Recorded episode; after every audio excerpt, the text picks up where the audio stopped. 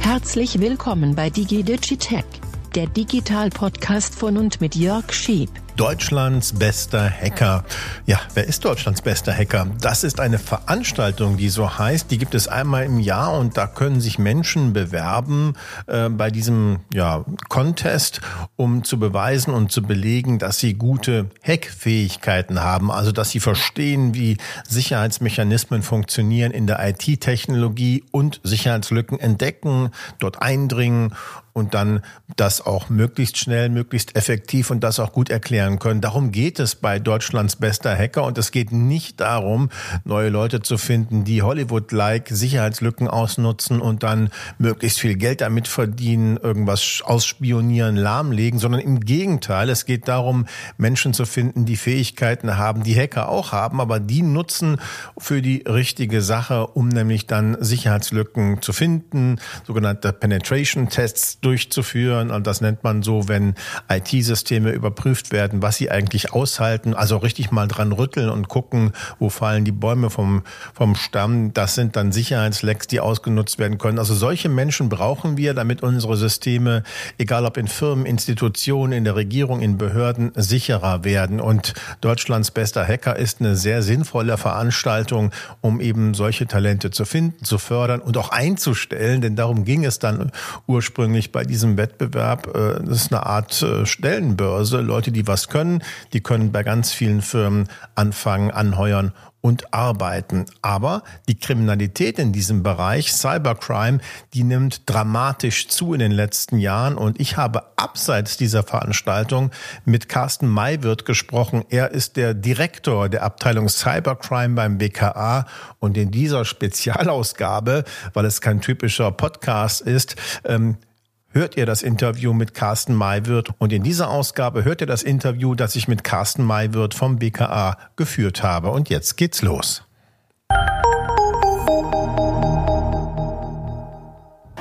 Hacker hacken, das wissen wir. Und im besten Falle, im Idealfalle aus unserer Sicht als Konsumentinnen, Konsumenten, als Bürgerinnen und Bürger werden sie auch erwischt. Und was braucht man da? Eine gut ausgestattete Polizei. Das Bundeskriminalamt zum Beispiel, das ist für Cybercrime zuständig. Und hier haben wir den Kopf der Cybercrime-Abteilung des Bundeskriminalamtes, Carsten Maywirt. Schön, dass Sie sich Zeit nehmen, mit mir zu sprechen. Hallo. Wird es eigentlich immer schlimmer mit den Hackern? Naja, wir haben äh, in den letzten Jahren steigende Fallzahlen. Äh, wir bewerten die Bedrohungslage als anhaltend hoch. Äh, und ähm, Sie müssen sehen, äh, wir haben eine zunehmende Digitalisierung. Wir haben die Pandemie mhm. hinter uns, die ein Treiber gewesen ist. Und dann der Krieg Russlands gegen die Ukraine ebenso nochmal als Treiber.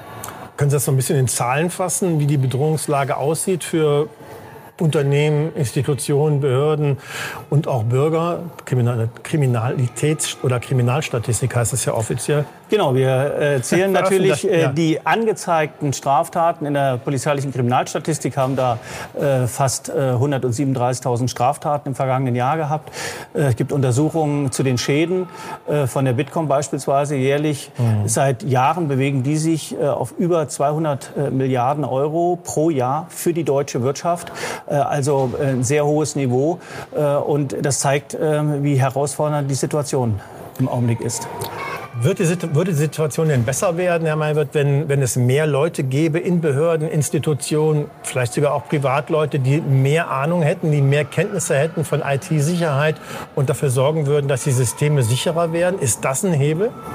Das ist natürlich ein Hebel. Wir haben solche Spezialisten natürlich auch in der Polizei, in, äh, beim Bund, in den Ländern als Cyberanalysten, als Cyberkriminalisten äh, beschäftigt. Und äh, da merkt man natürlich, das ist äh, unentbehrlich.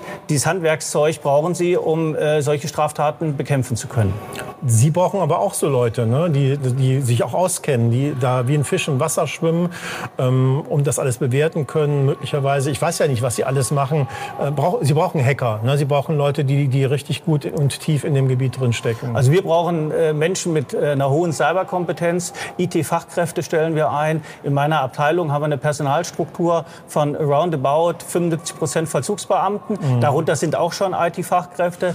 Die nennen sich Cyberkriminalisten. Aber wir wir haben dann auch 20 bis 25 Prozent spezialisierte IT-Kräfte. Mhm. Wie sieht es insgesamt aus? Sie gucken ja auch drauf. Hm, haben, was haben Sie für einen Eindruck? Ist es, ist es eher, sind wir gut aufgestellt in Deutschland oder nicht so gut aufgestellt, was die Awareness von, von Sicherheitsthemen anbelangt und auch die Abwehr von, von möglichen Attacken? Naja, Sie sehen an, das, an der Häufigkeit der Angriffe, die auch ins Ziel kommen, dass wir da in Deutschland auch noch ein bisschen Luft nach oben haben. Grundsätzlich bewerte ich die Situation so, dass äh, die größeren Unternehmen etwas besser aufgestellt sind. Da gibt es einfach mehr Ressourcen, die dann auch in IT-Sicherheitsmaßnahmen reinfließen, in Awareness-Kampagnen. Äh, bei den kleineren, mittleren Unternehmen ist da noch ein wesentlich größerer Aufholbedarf. Und ähm, meine Beobachtung ist die, ähm, man sagt ja immer, äh, es gibt zwei Kategorien von Unternehmen. Die einen wurden schon gehackt und Sie kennen den Spruch natürlich, die anderen haben es nur noch nicht gemerkt. Ist das so? Das äh, konnte man anhand der Betroffenheit der Unternehmen, die die Bitkom jedes Jahr erhebt, natürlich ableiten. Mhm. Äh, es ist äh, wirklich so, äh, dass äh, die Hacker äh, natürlich Deutschland ins Visier genommen haben. Wir stehen regelmäßig im internationalen Vergleich an vierter Stelle, die USA an eins, Großbritannien, Japan noch vor uns.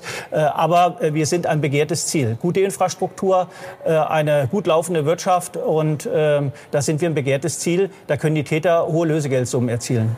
Es gelingt aber auch immer wieder, auch Behörden von, von Kommunen, von größeren Städten sogar erfolgreich anzugreifen. Raufen Sie sich da die Haare und sagen, das dürfte eigentlich gar nicht sein, man müsste, man, man müsste mehr investieren und mehr tun für Sicherheit, IT-Sicherheit? Nee, das, was für die Wirtschaft gilt, gilt natürlich in gleichem Maße auch für die Behörden. Mhm. Wir sehen das seit etwa Sommer 2021, wie verstärkt auch Kommunen angegriffen werden, auch Opfer von schweren Straftaten, Ransomware-Delikte werden. Und äh, da gilt das natürlich äh, genauso wie in der Wirtschaft auch. Äh, hier muss äh, gut in IT-Sicherheit investiert werden und hier muss eine gute Awareness bei den Mitarbeitern stattfinden.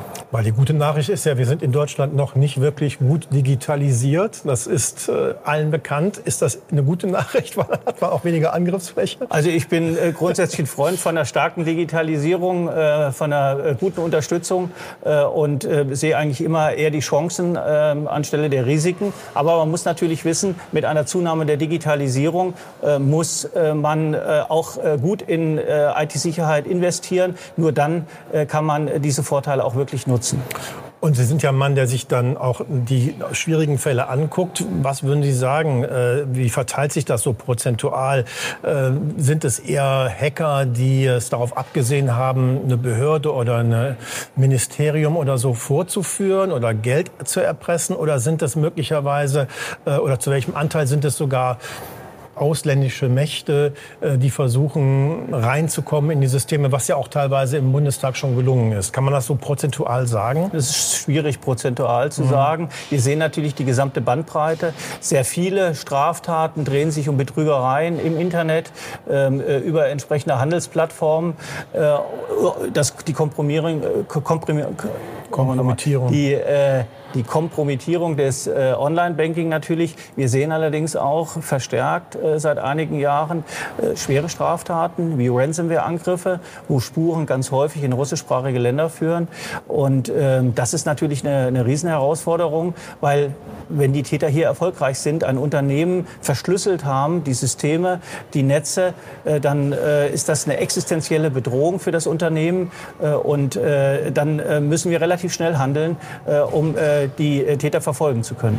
Ich will Sie auch gar nicht lange quälen, aber was wäre aus Ihrer Sicht wünschenswert für die gesamte Gesellschaft, damit wir besser aufgestellt sind? Weil ich habe das Gefühl, wir haben noch ein bisschen Luft nach oben.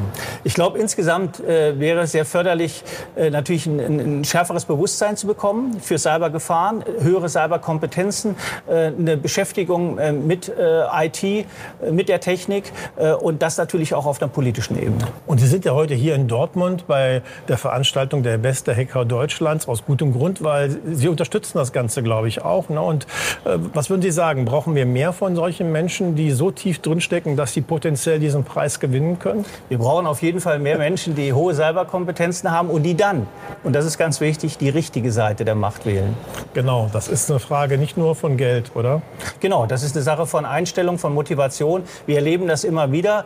Wir bekommen gute Leute bei uns. Äh, ich finde, ich habe ein tolles Team, zusammen, äh, sehr motivierte Leute. Äh, und ähm, von denen gibt es äh, viele, die einfach äh, die Arbeitszufriedenheit und die Motivation, hinter ja, Cyberkriminelle jagen zu können, an, an erster Stelle stellen und danach erst das Gehalt, das sie erzielen können. So, jetzt sind wir unter uns, Herr Maywirt.